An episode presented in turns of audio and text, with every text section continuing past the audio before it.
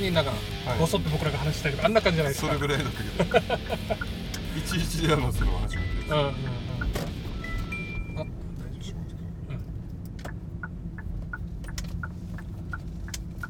夫そうそうだよ。一番最初だからその陽子さんなんだよな、はい。うんうん。一番最初のいつでしたかね？あの自分が記憶してるのは、うん。あのアワーパーティー読谷の、ああはいはいはい。なんかああの時かなっていう多分なんかスーうんツつけてましたよ、そその時 あの時あるんですよ。あの占い師で出店した時ですよ。ザザンパーティーの。そうそうそうそう。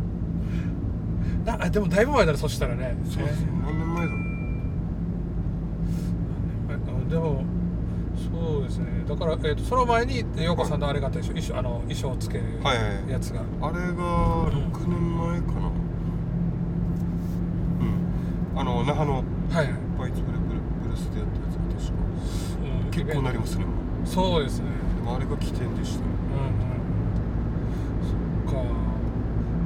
ねああの頃からもずーっとワークアウトやり続けてますもんね。そうですね。自分が始めたのはまあうん2006年ですかね。2006年今2010何年2018年。18年。12年前ぐらいですかね。あ YouTube ができたばかりの時にあうん。海外の今ではもうパイオニアって呼ばれてるうん。人の動画見てから始めたのがきっかあそうなんですね。あのえ？その前から運動自体はやってた感じなんですか？やってましたよ。大体一番最初にやってたのは、まあ、ソフトボールとか。ああはい。あとは父親が空手やってるので、うん。少し空手触ったりとか、うん。あとはまあ公式テニスやったりとかあでいろいろやっていろいろやってました。あ球球技もやってたんですね。球技やってたけど、うん。でもなんか取り組んでみたら、ん。意外と個人の方がうん。自分に合ってるなってはい。高校卒業したあたりぐらいからムエタイ始めて、上ではい、またあのちょっとエクストリームな方に球技とは全く別方向に。全然違う違うものに。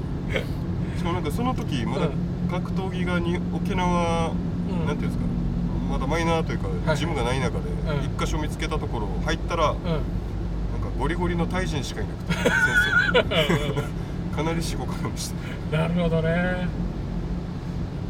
もうなんかタイ人の先生っていうだけでなんかすごいいや本当に強いですよ、もう見た目は普通の中年のうん。おじさんなんですけど、うん。日本チャンピオンレベルで強いからええやっぱもう小さい時から培ってきてるものがあるから、ああの特にタイ人って、あうん。ムエタイの人たちって力まないんですよ。はあはあのいかに楽して勝つかとか一瞬だけの力に込めるけどそれ以外はもう基本的に力抜いてるんですよ、あへえそれはもう試合の時だけ？それとも？いやもう全部です。基本的に。あの練習の時とかも？練習の時とかも。抜くのは、ぬうん。力抜くところは抜いて、うん。力入れる時で入れる。だから省エネなんですよ。うんうんうんだから全然あのつ疲れないです。へえ日本人どうしてもガチガチになって、んうん。大会あの3ラウンドとかはいはい。試合やったらボロボロじゃないですか、はいはい。バテて。うん。大臣そういうのがあんまりなくて。うんなるほどね。呼吸も全然うん。喋りもできるし終わった後でも。ああそうですね。あのリングね日本人がやってる時みんなをヘイヘイしてなかなか喋れない状態で、へえムエタイってそうなんだ。いかにあとは首相撲っていう相手の力利用して、うん。なんかクリンチみたいな感じで動くのもあるんですけど、はい。基本的に全部もうち相手の力利用したりとか。いかいかに楽するかでタイミング合わせて相手にトンってこううん。攻撃すればはい。相手倒れるみたいな、へえうん、だからそういうところからも結構学び大きかったですね。ああのそのあれ？あのワークアウトについて。ワークアウトにも。なんか力みすぎだなっていううワークアウト自体が。んはい。やっぱ西洋のうん。トレーニング方法でもあるけど、あの全てにおいて力みすぎるから結果自分体に深く来たりとかして、ん。どこか痛めたりとかするケースも実際あるのうん。で、脱力の大切さは最近痛感してます。特にうん。人前でパフォーマンスする時とかって、はいはい。全力でやって息ぜいぜいしちゃうと終わった後に喋りとかできない。でもその調整がうまくでこの力を抜くっていう調整をうまくできれば8割でちゃんとしたパフォーマンス見せきれるしで終わった後とかもうんちゃんと会話で伝えたいことを伝えきれるっていう、だってさあのほらゆずさんのあの動画とかで見るけど、はい。なんなんつうんだろうこの鉄棒があって、はい。それでぐるぐる回ったりするなんていうのえっ、とこのここういう回転じゃなくて、はい。横に平行移動したりするじゃないですか、はい。あんなのってもうな腕の力ずっとなんなんていうか抜けないんじゃないんじゃないですか。ぬ抜けないです。あとはうん腕もだけど意外に腹筋とか背中だったりするんですよ。あれ？はい。使ってるところがうん。意外にいろんな部分なんですよ、でうん。腕につながってる肩甲骨だったりするんですよ。肩甲骨使って使ってますメインは。ああの動き自腕体は？腕っていうよりは。へえ。意外にみんな腕でやってるってイメージですけど、うん。うん。ではなくて。うんで背中とか背中肩甲骨のこの可動域とかですごい影響します、へえブルース・リーがよくやってた立行っていうのを今ちょっと学ん勉強してるんですけどうんうん。あれがすごい勉強あの使えますね。えどどういう感じなんですか？あのまあ背中のこの肩甲骨を立てるとかちょっはいはいと動きがあるんですけど、そこ使うと本当にうん。楽に力が伝わるっていうかこのやってることに対して。へ例えば腕相撲だとえはいはい。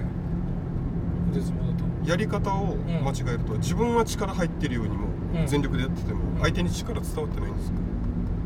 ほうほう。例えばそれがうん。腕だけでやっちゃってた腕だけで全力でやっちゃってはい。やってたら、あの全然力伝わらないんですよ。うん。逆に背中意識して、うん。とか足を意識して固定して全身を使って動かすと、はい。楽に相手倒せるんですよ。へえだから使い方すごい。ななんだっけえっとなええっとねなんか小武道みたいなのでありましたよね。こうなんか押さえるところを押さえたらこう人持ち上げる時とかも、ここに手を入れて手をこういうふうに使うともう全然力入れずに持ち上がるよみたいなのとかって。それそれに近いかもしれないです。あだからムエタイの時とかもそれ結構使いました。へえあそうなんですよ、はい。本当に軽く軽く添えて、こう横に動かしただけで手をうん。相手倒れます、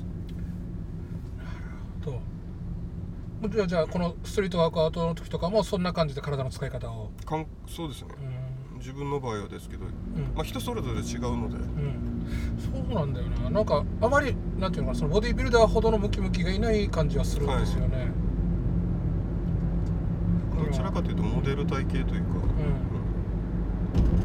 うん。あね本当に今ブルース・リーって言ったけどブルース・リーのタイプ？なんかしなやかな感じで、はい。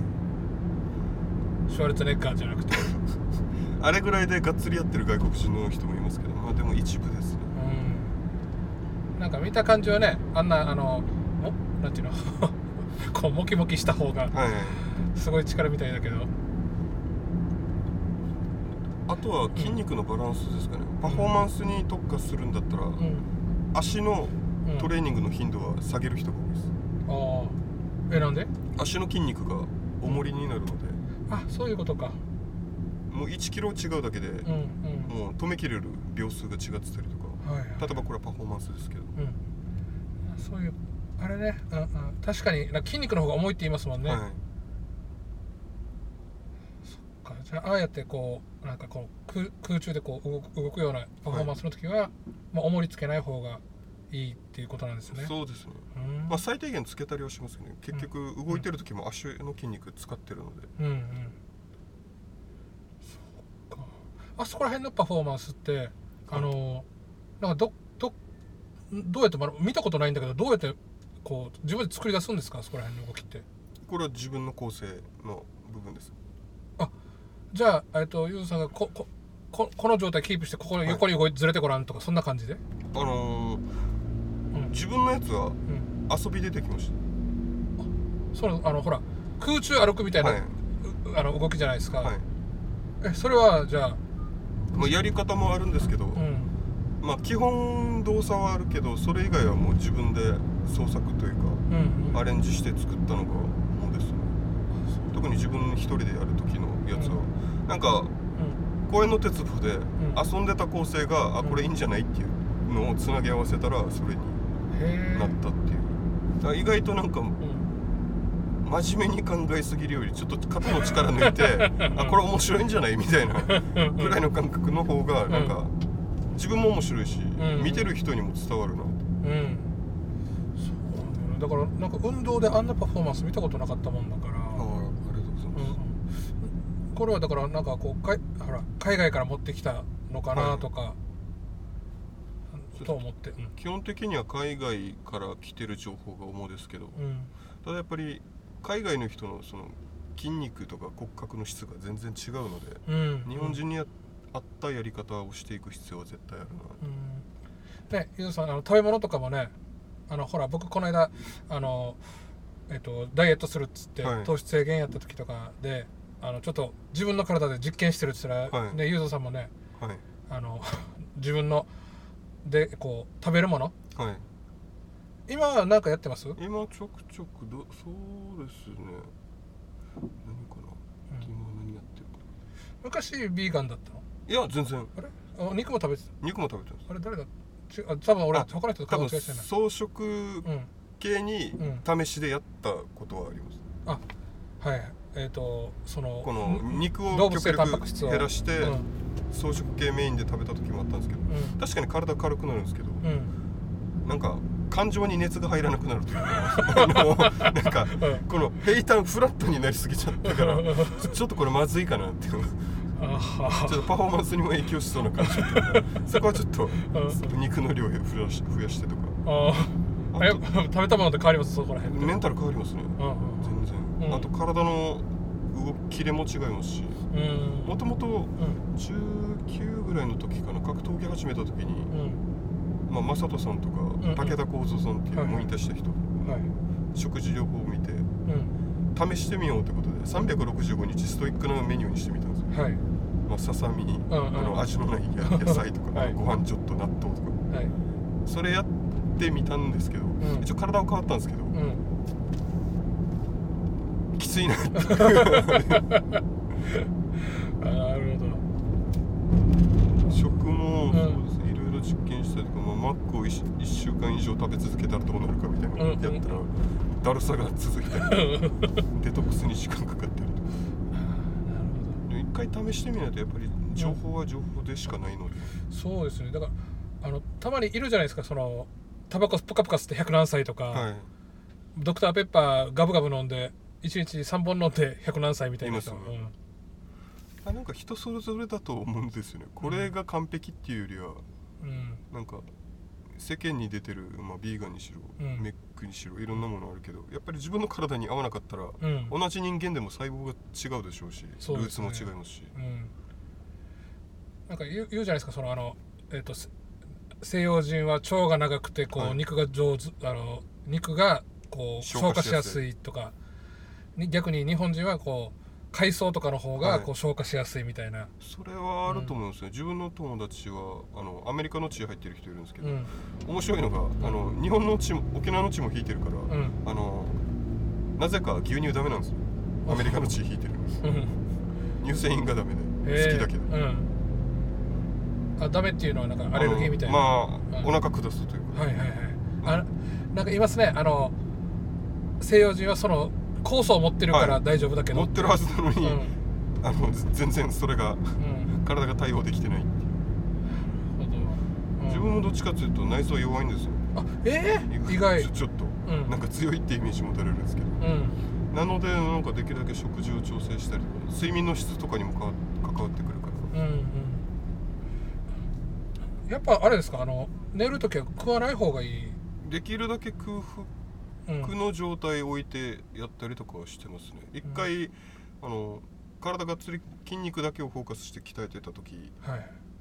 まあ眠る前にご飯とか食べてたんですけど、うん。なやっぱ起きた時のだるさとかが続いたり。るほど。やっぱそこ疲労溜まっていくと日常生活にも支障をきたすから。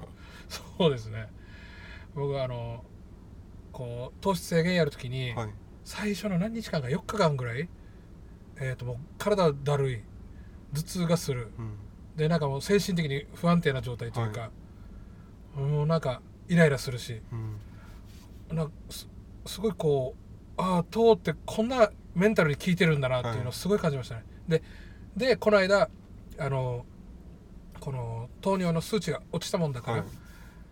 あの一応まあ食物繊維と一緒にラーメン食ったんですよ、はい。めっちゃうまくて幸せだなとか思いなあがら。の減量後の 美味しい食べ物食べた感覚もうめっちゃうまくて、はい。炭水化物ってやっぱこれ効くんだなっていうのすごい感じましたね、ただだからこれを毎回食ってたらあの も さすがに。う、うん、たまに食べるぐらいの方が幸せというか。あのそのボディービルダーの人が言ってたご飯はあのケーキとかと一緒ですよみたいなこと言っててうん。話聞いてさで最初何言ってんのこの人とか思ってたんだけど今それが実感しましたね、うん。こう嗜好品ですっつって、はいデザートですって言ってた。それはそう。お米はデザートですっつって。今ゆうぞさんごお米食べてます？食べたりしますね。基本的に今うん。まあ適度にバランスは取りますけどうん。どか食いはしなくなりました、うん。腹8分7分ぐらいうんで食べるようにしてます。なんかお腹満杯とか9割ぐらい食べちゃうと、うん運動能力が低下するのであの消化にはいはい。集中しちゃうから、うん。内臓が。うん。だから極力はもう食は87割ぐらいですかね。でもそれでも体は作れてるのでうん。なんかどか食いしないといけないっていうメンタルが20代の時あったけど、うん。今別に少量でもいけるの。うん。で自分がやってることに必要な運動能力と筋力がつけば、それ以上は求めてないので。はいまああれあれですねさっき言ったあのボディビルダーのそのモコモコした筋肉。そうです。まではいらない。は逆にその重たくなるから。いそうです。ね、うん。もうだからそこら辺で言えばめ目指してるとこ違うんですよね。はい。あのあれとはね。それと全然違います。ね、うん。あちらはどっちかというと芸術っていうか、うん。体を見せるっていう。まあ自分たちにもちょっと通ずるものはありますけど、うん。だからゆうとさんなんか言ったのはどちらかというとサーカス的なもんですよね。そういうおも動きが面白いだったりとまあ舞台でショーしたりとかあとはストリートアウトの場合は 2, 2パターンあって、ん。アスリートの部門あの競技者。かはい。ゴリゴリに要は格闘技みたいな感覚のアスリートはい。部門とか、あとは舞台に立ってショー、うん。今回の琉球ゴールデンキングスでショーしたような、あんな感じうん。のような2パターンがあります。うんうん。見せ方も全然違いますね。なるあじゃあもうなんかその空手のフルコント演舞みたいな。ああそれに近いですね。うん。それぞれねあの評価するあれが違いますもんね、で海外だと X ファクターとかああいったものに出る人も増えてますね。あれで？あのあのパフォーマンスで？そうですね。へえ。実際ストリートワークアウトでそういう検索したら出てきます。うんうん。でもほらあのさ一番最初さほら、い。えっとあの YouTube 見てって言ってたじゃないですか、はい。そのスタートしたのが。はい。もうなんかそこら辺っていうのはその YouTube とかその動画とかっていうのは、はい。もうなんか大大事ですよね。あのそういう広めていくというか確かに。大事です。うん、競技人口が増えていくために、ただこれがちょっと、な難関というかはい。あの海外だとん。一般的に公園とかそういう、ん。まあではもちろんだけどこのジムとかで体作りするっていうのがき一般的はいはい、なんですけど、うん。日本ってそうじゃないじゃないですかあのどっちかというと公園でなかなか体作りするっていう習慣がなくないのとあとワークアウトで健康作りするっていう習感覚があまり全世代にないなっていうの。だからあのーまあ沖縄はちょっとアメリカの文化があるので、うん。そこ受け入れられ受け入れられやすいではあるんですけどうん。ストリートワートの場合はうん。パフォーマンスの動画が結構前に出ちゃっててはいはい。でプラスうん。かっこいいとかうんあのすごいっていう感覚で先にそれ見ちゃうから、うん。あの自分にはできないものだっていうに見て取られたりとか。はいはいはい。結局若い子たちも今始めてるけど、ん。要はかっこいいものしか見ないじゃないですか結構、はいうん。だからあの基礎作りがあってのこれなんだよっていう感覚があまりないみたいで。うん。でそれを教えてくれる人もまだこれから育てやっとうん。あの増えつつあるうん。段階、ですやっぱ最低限のこう筋力が必要だからそれをつけるにはもう地道な筋トレが必要。作り。うん。自分たちが今年6月にうん。世界3位になったアジアの方が呼んだんですけど、うん話聞いたらもう4年目なんですけどこの人は、2年間はもう基礎作り。うん。基礎の筋力とかストレッチとか、あとは、まあ、正式スタティックっていうあの止める動作だけをメインにやってて、うんでその後にうん。やっとアクロバティックな技とかやるようになったって言ってじゃあ2年間はずっとそういうたそれだけ。派手なことはできずに。でもそれの動きがもう明確に出てるんですよ。うん。ただその基礎を作らずにやってる人とうん。この人がやってるパフォーマンス全く違ってて。ええ例えば力みがないんですよ。あさっき言った体重みたいな感覚。あうんうんうんうん。あの鉄棒を握る時とかも、はい。なんかまあ力んだりとかする人は、ん。鉄棒触った時点で音がガシャンガシャンガシャンってなるけど、うん。この人は力の逃がし方とか、うん。力のつなげ方もすごい上手くてはい。降りても普通に会話するぐらいバテバテになるわけでもなく。ここら辺でもじゃあそのさっきのあのタイ人のあのこの力の抜き方みたいな部分っていうのは共通してるわけなんですね。共通はしてると思いますへ実際びっくりしたのが、ん。今回世界大会がピラミッドでの方で行われたんですけど。ーピラミッドエジプト？エジプトのピラミッド横で開催された、す。ごいな。うん、うん、この大会優勝したのがタイ人なんですよ。おおへえアジアアジアでうん初めて、うん。今までの歴史で、ああこれえっ、とじゃあファンデーションっていうかそういう協会みたいなのがあるんですかあります。あのラトビア共和国というところに自分たちも加盟してるんですけど、うん。2011年にはい。WSWCF っていう世界連盟がはい。できて、ん。そこに今78カ国9カ国かな、うん。加盟してます、自分たちはその日本支部で、うん。今沖縄県の方に支部を置いて動いてるんですけど全国的な普及のために、すごいな。でこんなのね普通東京とかねなそうです。なんか内地の方に。関西とかにあるイメージですけど、ん。それが沖縄に今あって動いてますね、うんあとは自分たちの仲間で加盟チームって形で、うん。まあ、福井とか東京、うん。静岡とか関西とかそこのチームができてるので、そこが今連携して一緒に動いてます。うんうん。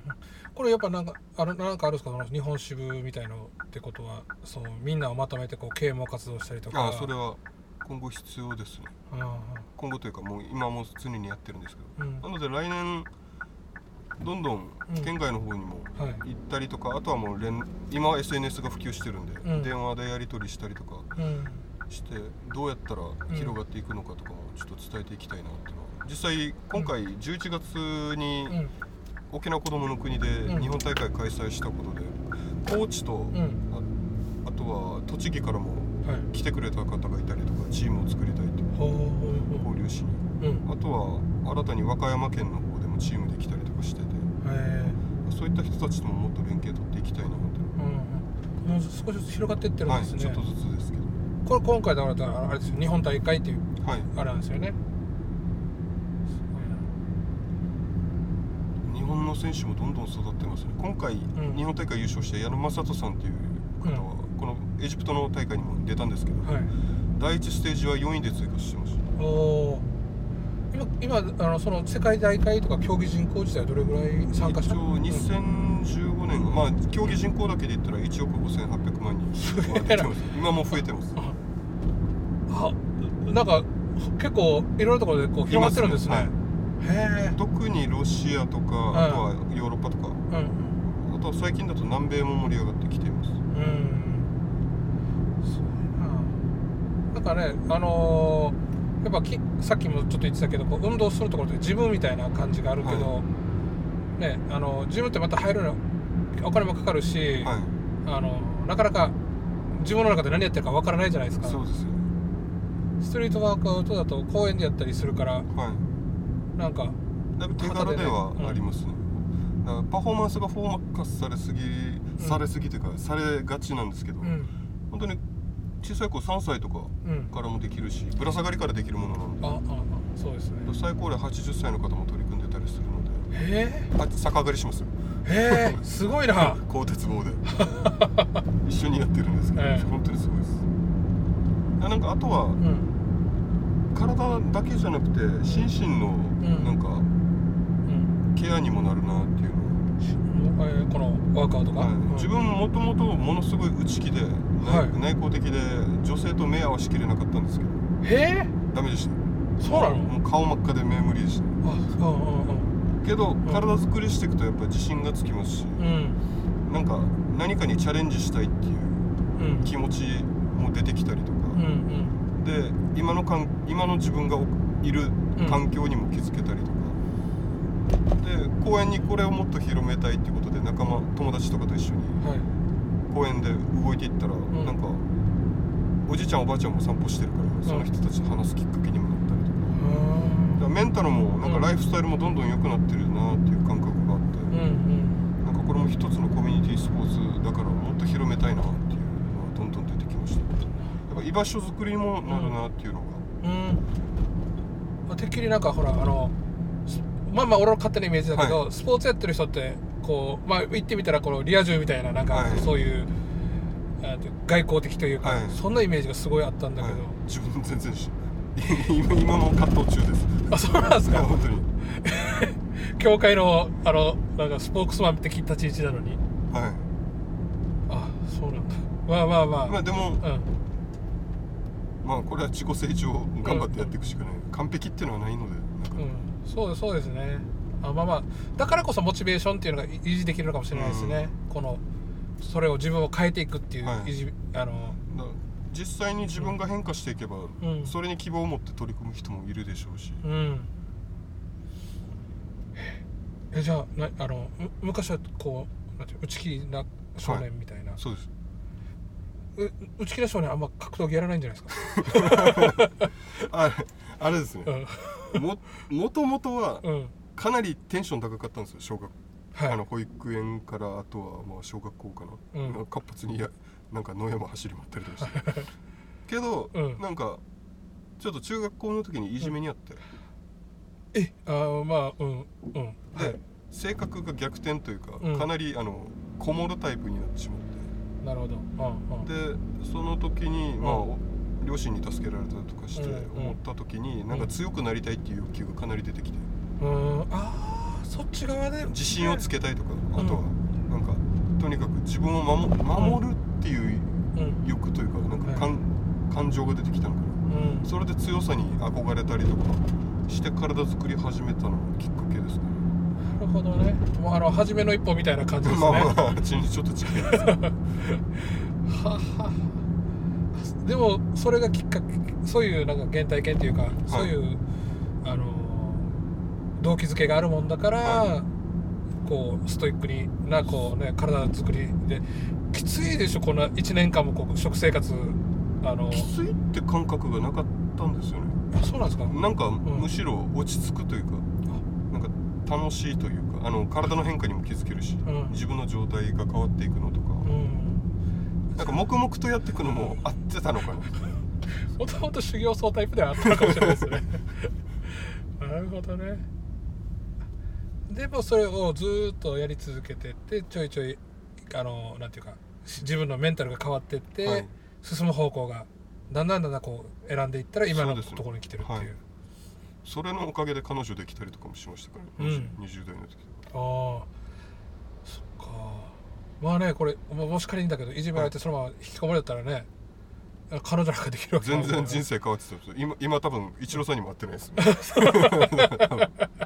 そっかそうですよね。あの陽子さんとまず会ってないですよね。はいまず会ってないです。だから、ん。自分にとって本当に感謝ですね、このストリートワークアウトっていうのは。ら人生変えてくれたものなので。うんうん。そっか。逆になんかそういった子供たちにも伝えていきたいなっていうのは、うん。そうですね。今ねだからちょっとあのなんていうの？今の雄三さんだけ見たらもうなんていうかムキムキでこうい。出来上がってる状態だけど、その過程というか、はい。逆に言うと変にさファッションで入ってくる人よりはい。そういう動機づけが強いわ、うん。かったわけじゃないですか、はい。まあまあだからといっていじめられるとか言わ言わないけど、はい。それってすごいねあの宝物というかそれを大事に持っていけばねこんななれるんだよっていう、はい。ロールモデルになれるうん。と思いますね。すごい、ありがとうございます、うんそうだだからもうほらあらはい。あのだえっ、とキングスのパフォーマンスはい。とかって、あれあれ元からどっから来たはにあのなん自分で売り込みに行ったみたいな感じ？今回のは、うん。あの沖縄県の自分が適正飲酒の CM に弟と一緒に出てるのがはいはい。きっかけで。うん。で県がこのハーフタイムショー自体を持ってて授業で、あはい。それの一つでん。健康を PR ししましょうっていうことで自分たちを起用していただいて。じゃあこれえっ、となんか県の方からそういうえっ、とまああの話。話が来てっていう。はい、そうですね。自分たちのこのストリートワークアウト自体もん。健康にもつながるものだっていうものをちょっと県の方がうん。見ていた可能性感じていただいて。いや健康以外の飲み物でもないんだけど。そうですただやっぱり、うん。パフォーマンスがフォーカスされがちな部分だけじゃなくてそこも見てくれたっていうのは本当にありがたかったですあれかあの飲酒量の話だったりそうです適正飲酒のあれなかなか、うん。あの中身が入ってこないんですけど。うん。インパクトだけで。そうですね。何の CM だっけみたいな。ああそうだ。今いきなり思い出したんだけど、はい。あのロボコップは何なんなんあですか？あれもともと格闘技の時代のリングネームなんです、ああ格闘あのムエタイやった時に、はい。じゃあその時はガチガチだったんですよ。うん。り力みまくってて。動きがロボコップみたいだからじゃあロボコップないと。ロボコップとターミネーターどっちがいいか。じゃあロボコップみたいな。そうだったはい、そこからですね、うん。だからもう20 10代20代力みまくってきてただけに、うん脱力っていうかこの力抜くっていうことうん。がいかに大事かっていうのがもう痛感して今やっと力みが抜け始めてた感じですかね。うん。力みが出ると感情も力んじゃうんで。お？どどういうことですか？やっぱりあの、うん。力入ってる状態ってうん。気も強くなったりとか、はい。勝ち気になるというか。うんなんかあああなんかテストステロンがいっぱい出てなんかそうなんか。ちょっとぶつかるというかあの、うん。攻撃的な部分もはい。出たりとかするんですけど、うん。逆に自分に今それ必要としないので、うん。力抜いて今あることを正確にやっていくっていうのが必要なものなんで。はいはいなるほどね。こう戦ってるんだったらそこらそれは絶対必要で。必要だけどそれ以外のところでそれが必要かって言ったら、ん。まあ自分にとっては今は必要ないかなそうですね。ただ脱力しつつそれも出せたらすごい面白いですね、うんうん。そうですね。コントロールして。うん。じゃあ今目指すというかそれを実践しようとしてる感じ。そうですね。パフォーマンスに関しては。うん。あそこもちょっと面白いですね。なんかストリートワークアウトで、うん。なんかいろいろコラボもできるなっていうのが正直型にはまらないものなので。うんえ例えばどんな？実際最近だと思うんでしたけ？どあの、まあ、和太鼓とコラボしたこともありますし和太鼓の音。あのたた太鼓叩く太鼓？はい、うん。きあの沖縄で活動されてるダ族っていうチームの方とはい。なんかこイベントでコラボしたりとか音音に合わせてとか。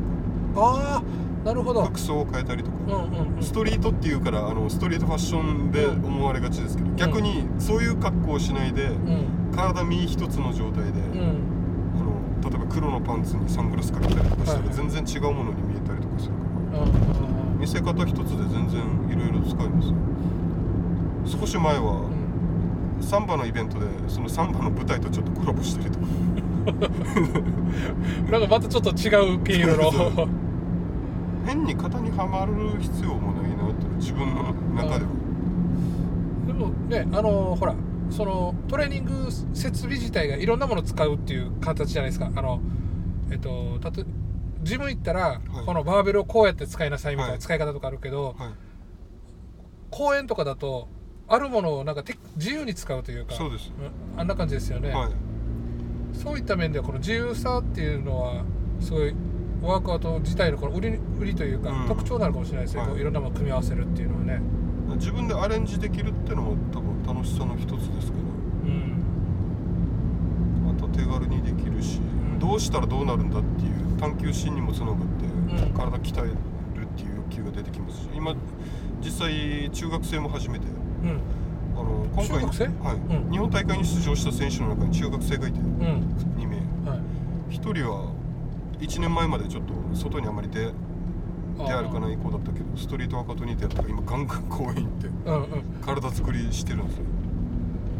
そっかそういう意味で言えばそういうアピールの場アピールとまではいかないだろうけど、そういう自分がいる場所いることを示せる居場所自己表現の場所でもあるし、うん居場所でもあるっていう。公園にいれば誰かがいるっていう、ねあのほらよくねあのダンストリートダンサーとか、はい。あのビルの前とかで踊ったりしてるじゃないですか、鏡代わりにして、あれと同じような感覚でまあ、、それに近いとうん。思います、で仲間たちが集まってきたっていう、はい。うんそれプラス、ん。まあストリートカートの場合は体作れるしかっこよくもなれるしってうんいう、うんそうだよね。まあい見た目大事ですもんね。子供たちの場合はシンプルにそれですから。かっこよくなりたいって、まあ、はい大人もそうですけど、うんうん。でもかっこよさが健康につながったらそれ面白いかなそうですね。自分も体調を崩すことがほとんどないので。うん違和感が出ることはあってもまたリズムを戻したりとか。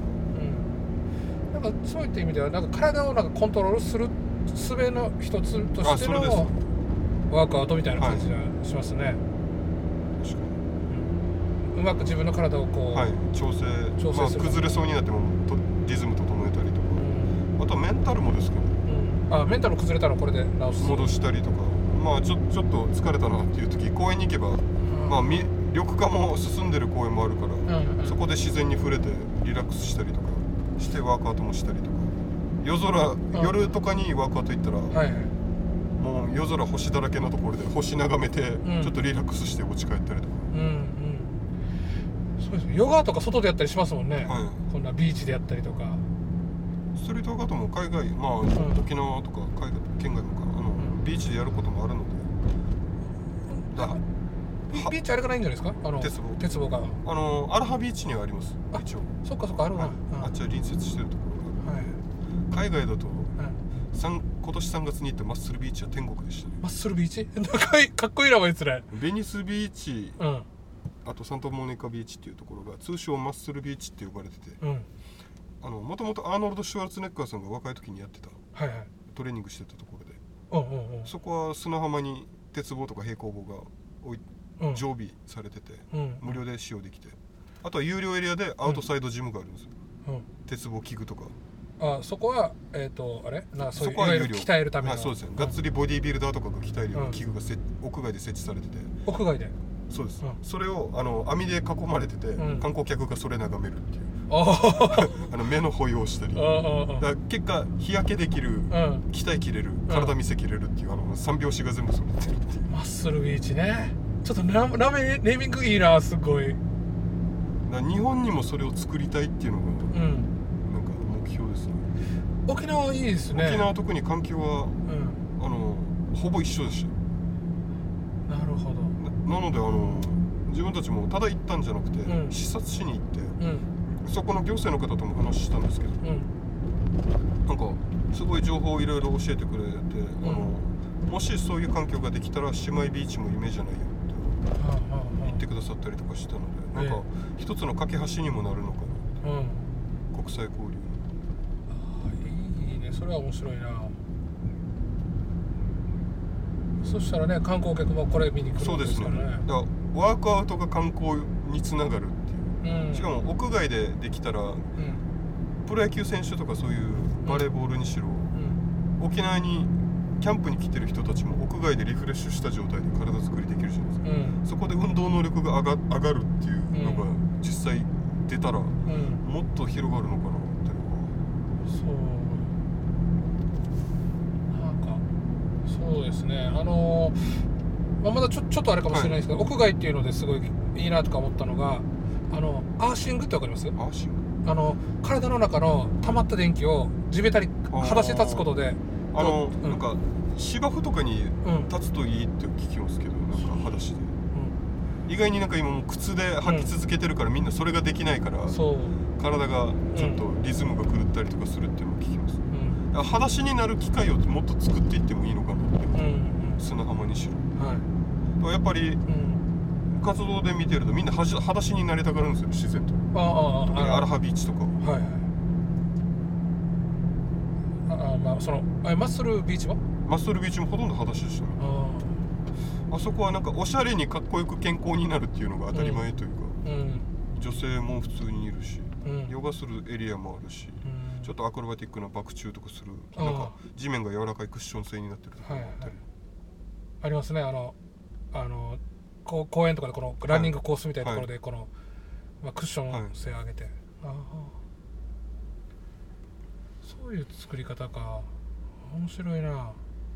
なんかもう公園ってただイメージがまず子供たちが遊ぶ遊具があって、あのまあ広場があってみたいな感じなんだけど、海外はそうではなかったですね、うん。ロシアとかも特に、うん。あさっき言ってました。がロシアがこう盛んって、言ってあっちはもうストリートワークアウトというか、まあ、体操も強いっていうのはもちろんですけど、うん公園で健康づくりするのが小さい頃からも当たり前ですし、うん。親御さんで一緒に来たりとかしてやるっていうなんかコミュニケーションの場としても使ってる感じでしたね、うん。実際行ってみたら。あとなんかもう鉄棒とかものすごいおしゃれに作られてうん。空間作りがものすごい日本と桁違いで。うん。でその中でできるワークアウトは本当に楽しかったです。へえただワークアウトして終わりじゃなくてなんかプラスアルファがすごい多かったりとか。なるほ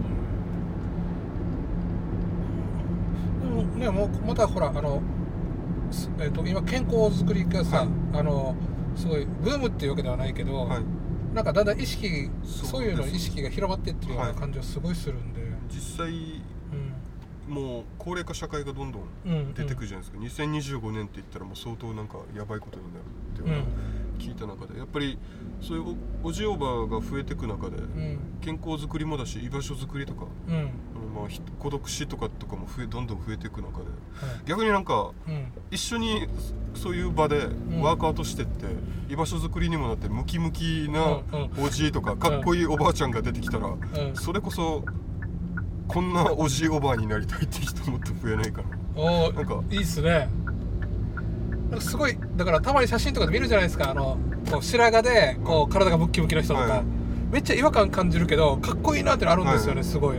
なんかそういう人が当たり前に言い始めたら、もっと自分たちもモチベーションにななるしなんかうん。お互い切磋琢磨できるなって、ん。なんか今世代が完全に分離しちゃってるなっていう感じはうんうんうん。あるので、そうですね。わ健康づくりでかつながったらうん。面白いなっていうそうなんかねあのだからこう社会的ななんとか問題とかもそのなんとか世代がとかなんとか世代がって言って、はい。その世代でこう喧嘩するあのあ敵視敵視というか、はい。なんかねあのあるんで実はそんなことないっていうかそうですね話多分話してないからだと思うんですよ。うんうん、うんあいあとはお互いの歩み寄りというか。はい。ストリートワークアウトの事例で言ったら、ん。自分たちがこの活動していく中でうん。いろんな人来ます、あのまあ、80歳70歳のおじいはい。おばも来れば、うん。ちちっちゃい子とか家族連れも来るしうん。あとは言ったらあのハンディキャップ持ってる人とか、はいはい。あとは LGBT の人とかも来るんですけど、対等なんですね、うん。話してると。運動してもいいしうん。おしゃべりしてもいいしうん。なんか人と人として向き合ってる状態がその場にできててうん。なんかこれが自然なのかなと感じたり、変に上がどうだとか下がどうだっていうのを取っ払ったらなんかもっとうん面白いのになって。うん。確かになまあうん。本当はね多分みんななどうどういったあの組織組織っていうかその集団でもそんな感じではあるんだろうけどね、うん。本来は。はい。ただだからそこがうまくいってない今のところ。っていう感じなんだろうな、まあ、それがねあのこの間運動っていう一つの価値観でねうんはい。あのお互いなんかこう共通の話題になったりとかできるといいような、はい。あれですね。でも、うん、なんか最初の方はさほらもともと自分がこう、あのいじめられててこう、うはい。うちだったものがはい。自信がだんだんついてきて、はい。で今度はまたそれを広めるっていうのはなんかあのすごい変なんていうのかな。変化。へあの成長としてはなんかすごいなんかもうあのあれですよね。あの大変。いやいやももあのそのモデルケースというかあこか成長とは関わるべしみたいな感じはするんだよいもともと前に立つようなタイプじゃなかったから逆になんかなうん。そそれの気持ちが強く出て、ん。仲間と取り組み始めたのがうん。大きかったのかうんねなんかさっきの話聞いたらこのはい。食べ物とかでも自分なんか自分でこう研究していくっていうな、か、はい。そういう、体で試す、うん。試して結果出して。うん。修行僧タイプっていうか あのこれを人に見せるではなくて、はい。あの人に言われて何かやるではなくて、うん。っていうような感じがすごいするもんだから、うん、で今はもう逆にそれをもう表に出しながはらアピールしてっつって、そうですね。うんそうかねさっきも言ったけど全然あの子こ頃の自分がって言って。じゃあこれからはまたあのあれですか？あのそれをどんどん広めていくっていうのがもう目標というか。そうですね。もう日本の文化までを昇華させたいな。おおもううん。誰もがおもう全世代が普通にストリートワークアウトってことを認知して、うん。普通に、まあ、ストリートワークアウトじゃないにしても公園で体作りする人がうに、自然に、はい。そこまでは持っていきたい。今あるのって多分だから、えーとまあ、せいぜいジョギング、はい。ウォーキングぐらいなのかな、そうです。ね、こうこういう一般の人がやるのはい。それがなんか例えばもうぶら下がりぐらいでもいいから公園行ってからちょっとやろうぐらいのうん、感覚の人たちがもっと増えたらん。増え増やしたいなと実際ぶら下がりも、うん。あれ結構いい運動なので。うん。うん自分も時間ない時それだけで済ましたりとかする。のああ懸垂とかまではしででないってこと？はなくてもぶら下がりだけ、あれだけで全身鍛えきれますし。へえそうなんですか？足足も鍛えきれます。え？で骨の歪みも治るし、うん。姿勢の矯正にもつながるし。うん自分のうん。体重を両手でうん。持つって相当な運動量じゃないですか。うんまあ考えてみたら。そうですね、まあ、腕立て伏せとかもね、はい。ちょっとやったらもうハーハーするしじゃあじゃあそじゃあままずはじゃあそのなんかぶら下がってブラーンってしてるだけ？それだけでもいいんですよ。年配の人とかいきなり無理じゃないですか腕立て伏せとか。そうですね。活動時のに話していたらなんかぶら下がりをお家で始めたらヘルニアがの痛みが軽減したっていう人もいたりとかしてて、うん。ぶら下がりよくやるんだよみたいな。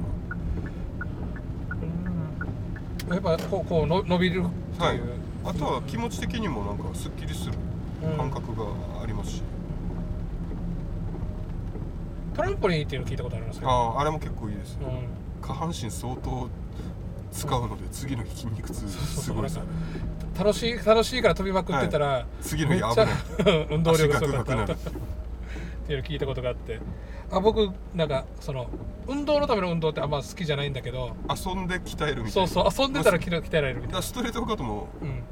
あの公園で筋トレがうんうん。遊びになるスポーツなんでそういう感覚ですね。自分もなんか鍛えないといけないっていう感覚でやってないです。うん。今ペース的にはどんな感じなんですか？毎日？ペース。いや休む時は本当に休んでますよ。23日休む時もありますし、うん。あまり無理せず筋肉痛の時は別の動きしたりとか。うん。例えばうん。がっつり体鍛える日があれば、うん。次の日はパフォーマンスの動きだけ練習少しだけやって終わる日。感覚も養っていかないといけないじゃあら週そういう時。56ぐらいですかあ週56は相当あほぼ毎日もあれですよ。やる1時間以内とかですよ大体。あそうなんですか？30やらない時はもう10分ぐらいで終わらす時もありますし、うん。それだけでも全然効果はあるので。うん。公園緑地課とか行ってやりたいですねこういうの。この行政のね。そうですね。でしかもねこれであのかんだから観光になるって言ったらね、はい、もったいないです本当に。あのあるものにちょっとプラスアルファ加えるだけでものすごいうん。効果があるのに、のはありますね。モデ動かないのはモデルケースがないとか、はいはい。そういうのでブレーキかかるとは思うんですけど日本だと。試しにやってみようぐらいのレベルでや やればまた修正していけばそこからなんかいいものできるのになってありますけど、まあ、行行政はね行政でちゃんと、うんいろいろありますから。うん人のお金なんで簡単には追いそれたら使えないみたいなのもあるから。自分がちょ、活動の時にうん。うんちょっとそれで、ん。なんていうんですか公園に鉄棒がないと。はいはいはい。どうしよう。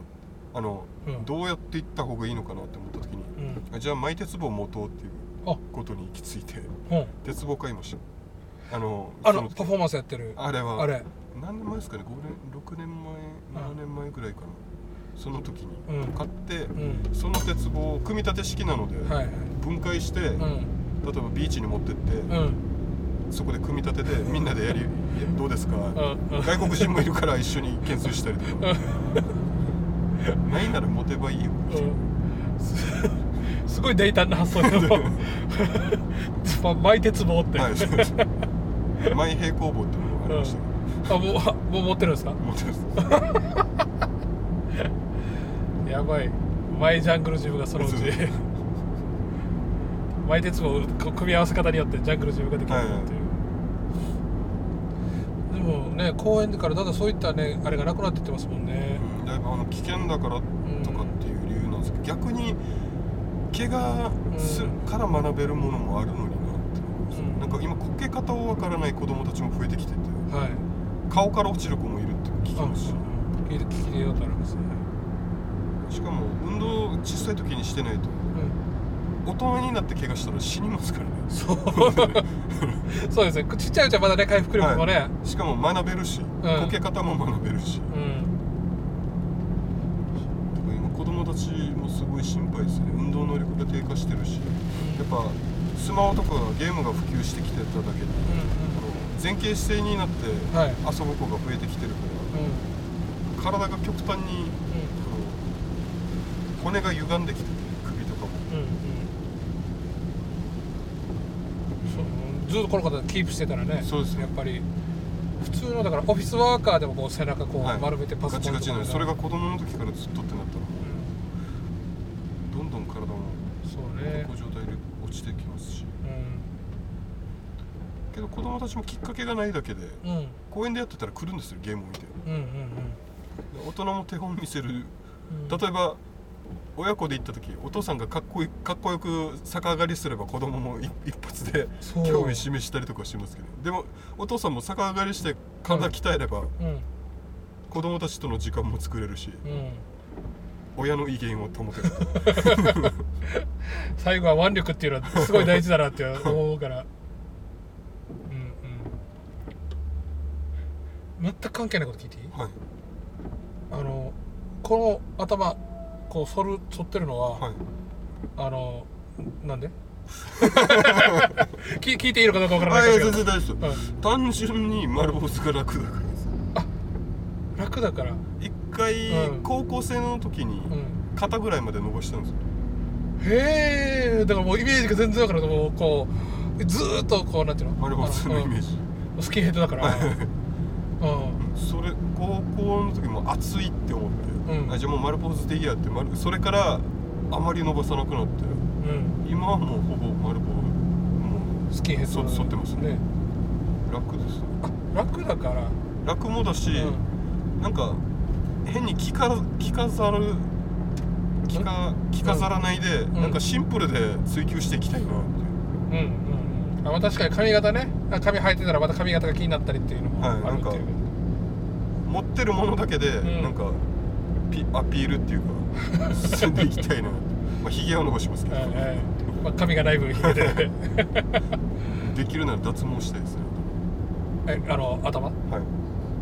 おソロ時間が多分うん。5分10分ぐらいなんですよ。まあ長さによって変わるんですうんけど、そのうん。人生でソロ時間を他のエネルギーに使いたい うんだいぶいかれてる。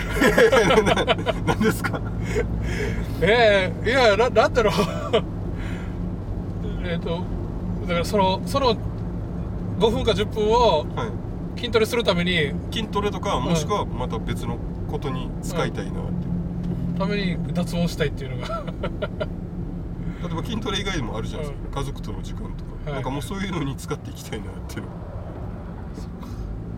まあまあ今いわゆる普通の人はね大体1ヶ月に1回ぐらいこうはい。その髪切り。髪を切りにっていう感じでねその、か普通の人はもう毎日こう切ってるわけで10分かけて身だしなみ整えてるわけじゃないんで、そそっちの方があれなんじゃないですか？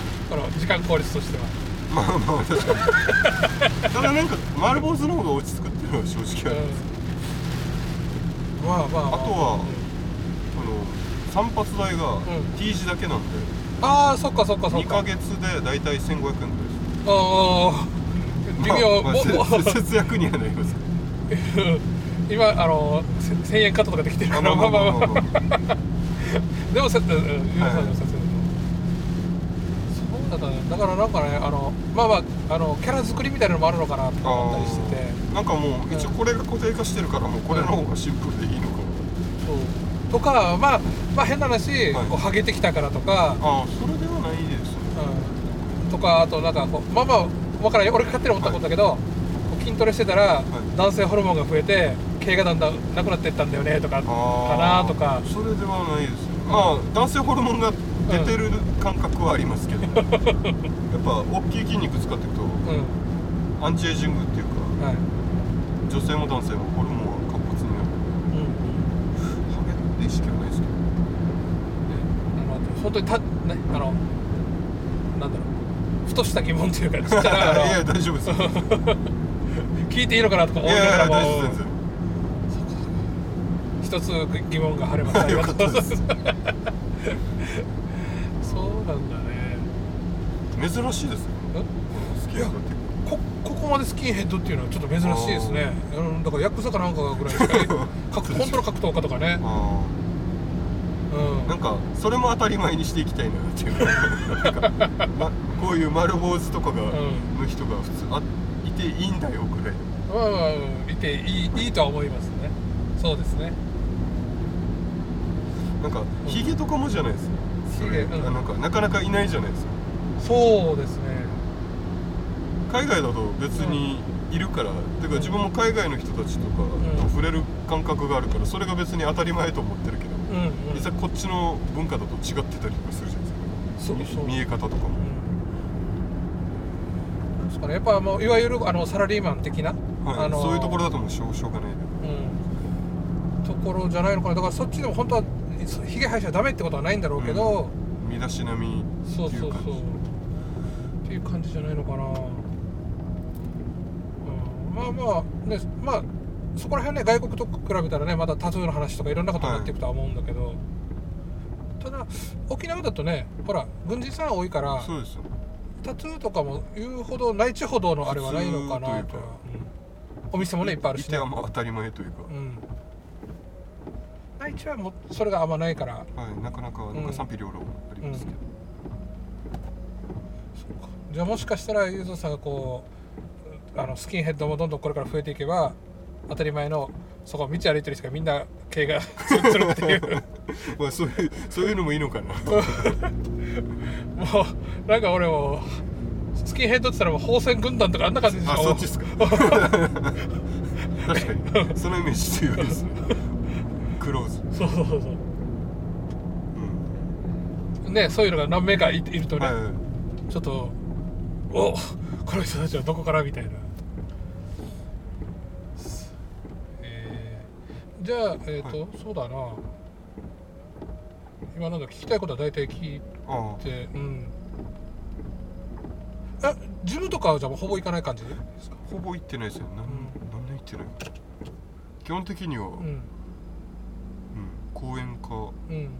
う自宅でちょっと腕立てとか自重やるぐらいですかね、なんかあのー知り合いのボディビルダーとかやっぱりフリーウェイト使いたいみたいなこと言ってたから、まあまああれが違うのかだからその目成果的がが、うんそうですね。数字でも重いものを持ち上げるっていう数字を目標にする人もいれば、うん。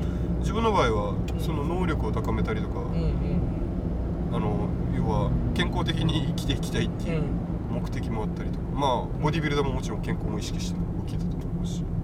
ただあの人たちはねけん筋肉増やせば体重も増えていくからはいはい筋肥大なんかボリュームをつけたいとか各パーツに。はいそういう目的のもとやってるんでうん。多分方向性鍛えるっていう方向性は一緒だけど、うん。し目的が違います手段も。うんうんうん。そっかそっか。自分もい一時ウエイトトレーニングやってた時期ありました、うん。20代前半の時とか先輩格から闘家とかだったらやるでしょがっつりやりますで面白かったのがその時、ウエイトトレーニングって、ん。あのその時、まあ、ベンチ上げるスクワット上げるとかってうん。イメージだったんですけど、自分が習った人はアメリカのロサンゼルスでずっと生活してた日本人で、はい。やることが、うん。あのき鍛えてるんだけど、ん。格闘技してる状態での鍛え方というかあの、要は結構なスラム街にいた人だったので 生き残るために鍛えてたというか。ああなるほどパンチを出す時の動作にベンチプレスのトレーニング方法を入れたりとか、ななんかそのそういったのを習ったとうんうん感覚があってなんかそこから模索していったら自重にたどり着いたっていう。ああなこう筋肉を大きくするではなくて相手を壊すための、壊すというかなんか、うん。どう動かしてかっこよくも体つく作るけどもちろん、はいはい。どうやったら動けるかっていうのにもフォーカスしたなんかトレーニング方法でした今考えてみたうんうんらその時はまあ多少重量にもフォーカスしてや上げたりとかはしてたんですけど、うん。ベンチプレスとかも。はい。今だから言われたらあそそうだなって本当にそう思いますね。なんかねあの筋肉つけすぎて動きが遅くなったら負けるやしやっていう。そうです自分も体重を一回格闘技した時にヘビー級に上げたくて9 8キロまで上げたんですけど筋肉で。うん。動きづらかったです。あのうん。パワーがつ伝えきれない。あなんか軽トラにあの、4トントラックぐらいのエンジン乗っけてるようなもんで、はい。はいなんかもうハイブリッドの、あうん。全然体が言うこと聞かなくてうん。重りを体にぶら下げてる状態だったから、はいはい。逆に今の方がうん。その時より使えるなって体単純な筋力だけって話ではないんですね。だけではないです。うん、その。筋肉だけを使える、作るっていう意味では西洋で、うん。なんか体をコントロールするっていう意味では東洋とか中国とか、うんうん。あっち系の方が特化してるのかな、うん。昨日ねその鍼灸師さんともちょっとおしゃべりしたんですけどはい。木の話とかしましたね少し。あこのああの、うん。要は丹丹田というかあのそ落とし気を落とすというか空手とかもありますよね、うん。なんだっけあのあれえっとだからこの考え方の中で、はい。えっと人はだからこうタンパク質とかあるんじゃなくて出来上がってるのは、そういった気っていうものもあって、気となんとかとなんとかでこう人が出来上がってるという想定のうちで、はい。体がなんかおかしくなったら、ん。その気の流れっていうのがここで滞ってるからおかしくなって出てきているって表現されてるみたいなはい。見立てをして、うん。気をうまく流すようにして治療を行うみたいな話だったんですよ、だから、うん、あの今の話もちょっと似てるなと思ってその西洋が筋肉うん。で、えー、と東洋はまたなんかそういう筋肉以外の体をみあの、はい。見立て方というか、気で言ったらやっぱり体も歪んだりとかしてったらそれが歪むっても言いますよね。なんか、うん。バランスが取れなくなるっていうはい。姿勢にしろうんストリートカートも姿勢と呼吸がかなり重要。ではいはい。姿勢が悪い状態でやったら怪我にもつながるしうん。呼吸ができ浅かったらうんまくパフォーマンスもできないし筋肉もつかなかったりするし。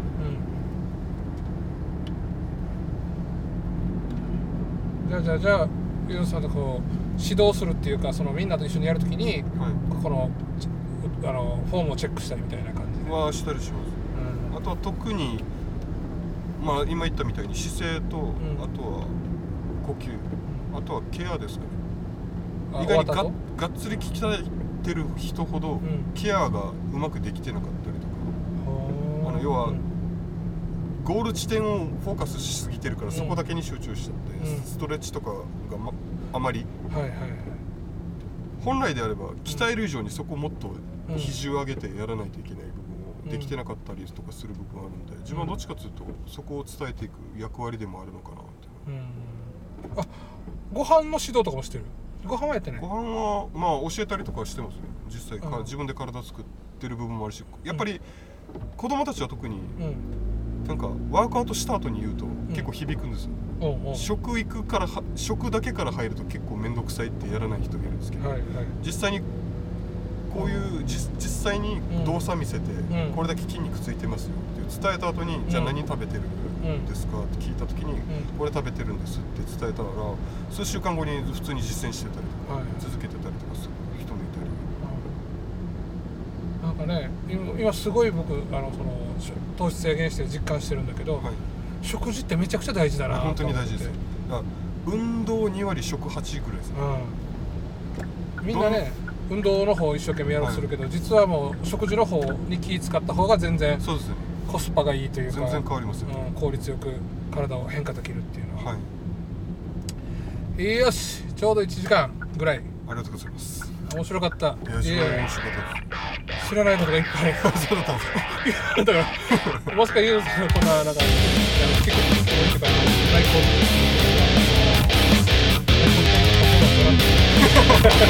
です